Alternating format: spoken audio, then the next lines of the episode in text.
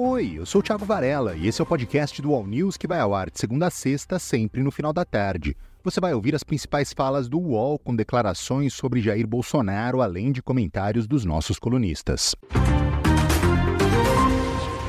O ex-presidente Jair Bolsonaro está incomodado com o sumiço de aliados. Josias de Souza trouxe detalhes. Num relacionamento político convencional, é, as pessoas encrencadas são gratas aos aliados que, não podendo dizer coisas boas a seu respeito, preferem não dizer nada. O silêncio é visto como um, um amigo que não trai. Com o Bolsonaro é diferente. Ele está cercado por processos judiciais e antevê em cada aliado que se cala diante do seu drama criminal o prenúncio de uma traição. Então, ele exige nos bastidores a solidariedade pública dos bolsonaristas eh, mais ilustres. Por enquanto, essa pressão eh, é terceirizada.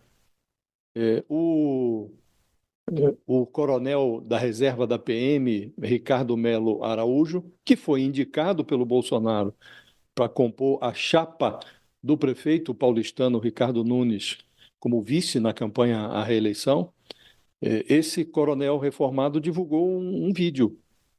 E esse, ele foi direto ao ponto no vídeo.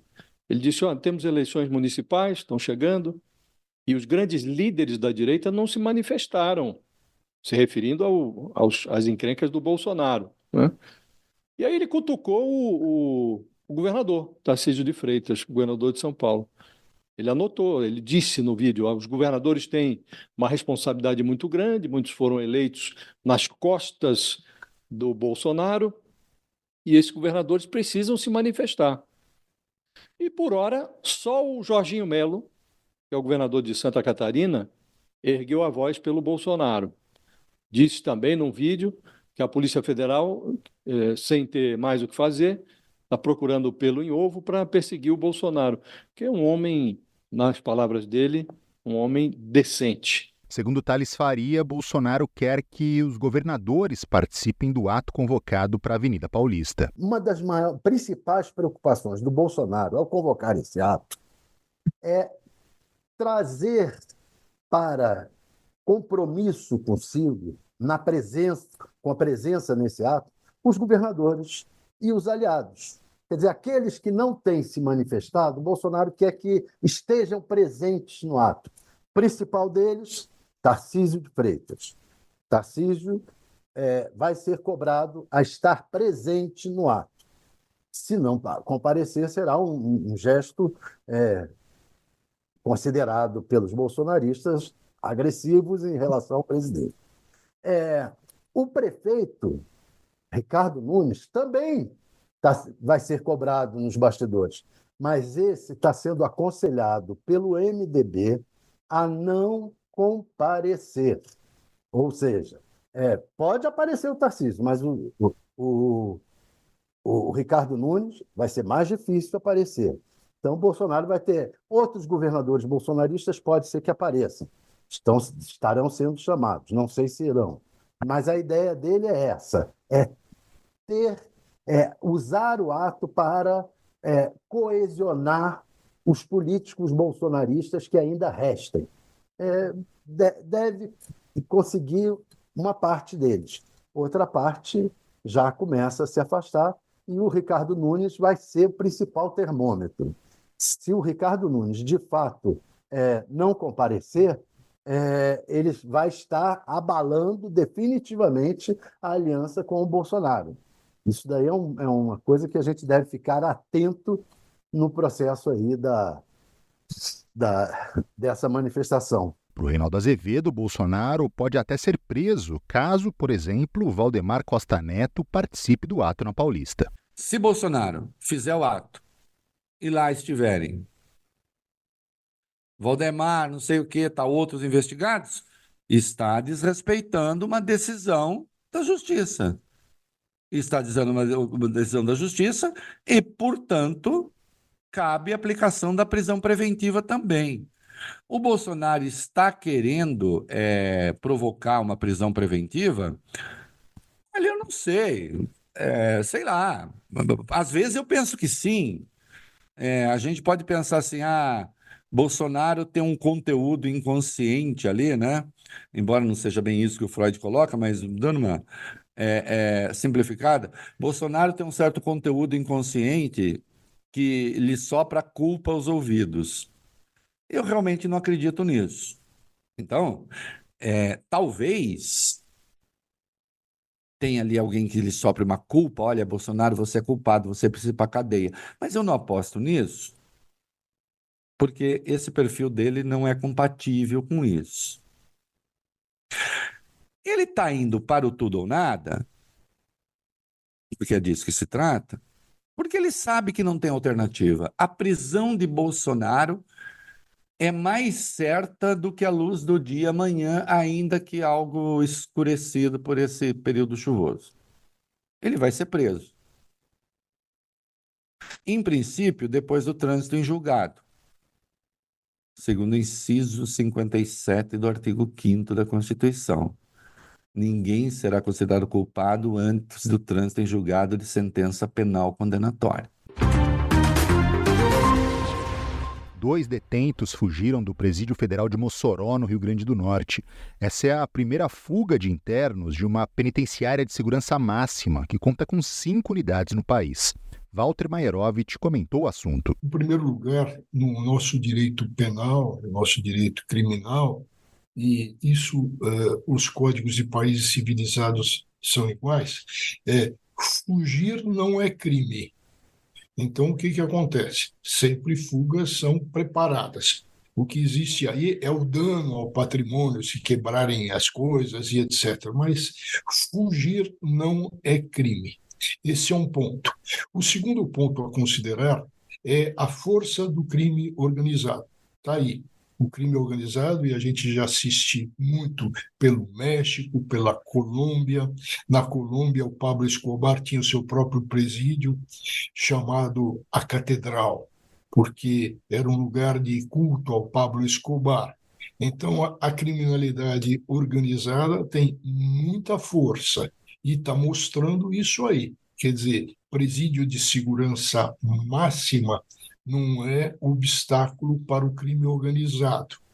Agora, há necessidade de se verificar como se deu essa fuga. Tem túnel. É, o que a gente viu recentemente, por exemplo, no México, é um preso que saiu é, é, no meio de um saco com roupas para lavar que eram lavadas fora do presídio. Como se deu isso? O que eu quero dizer? Como se dá a conivência, como falha o setor de segurança. Agora, fuga é tramada ou engendrada ou preparada ou pensada diariamente nos presídios do mundo inteiro. Josias de Souza também falou sobre o tema. Agora você descobre que eh, dois presos fugiram do Comando Vermelho, não do PCC, fugiram de um desses presídios eh, federais. Isso para o Estado é uma, é uma, é uma notícia é, é, bastante ruim, porque mostra que, como disse o, o, o, professor Walter, preso vai sempre tentar fugir de presídio. Né? Até aqui, nós não tínhamos, é, na história dos presídios federais, nenhuma fuga. É, sempre há uma primeira vez, e essa primeira vez pode ser entendida pelos criminosos como uma evidência de que também nos presídios federais, também deles é, se pode fugir. Então é uma, é uma má notícia, Fabiola, muito ruim que tem ocorrido.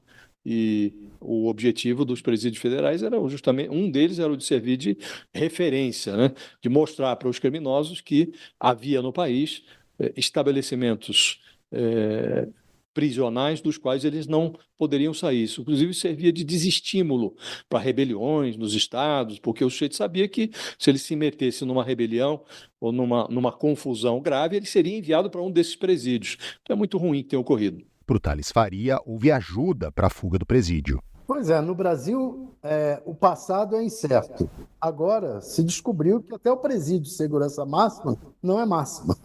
a segurança não é máxima. Então, é, vai ter que haver uma explicação.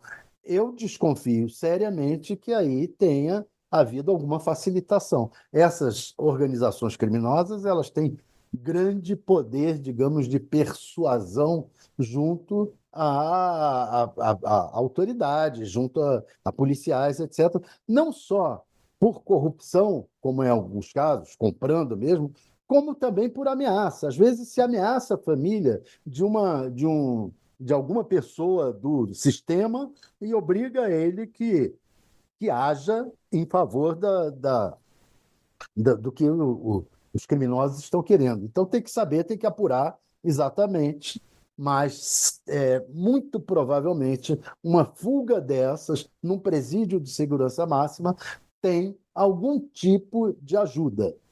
A ajuda pode ter sido forçada ou por corrupção, mas em geral tem algum tipo de ajuda. O problema, o que é, é terrível, é que um presídio não exista mais segurança máxima nos presídios de segurança máxima do Brasil.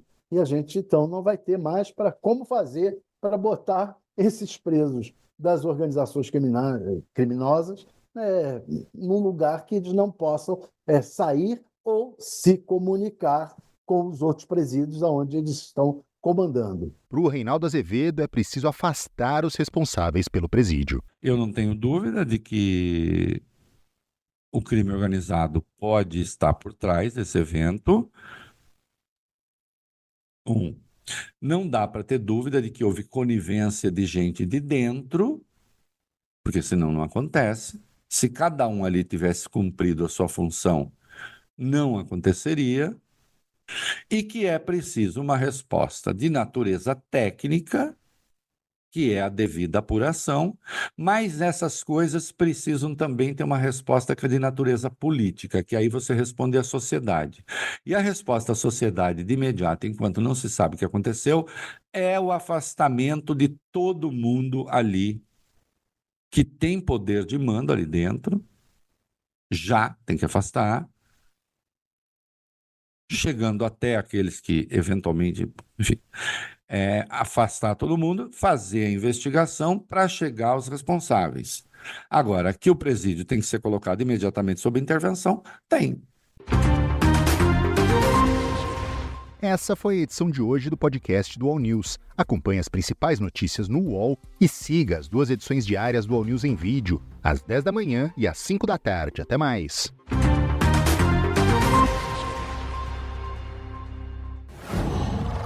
Whoa.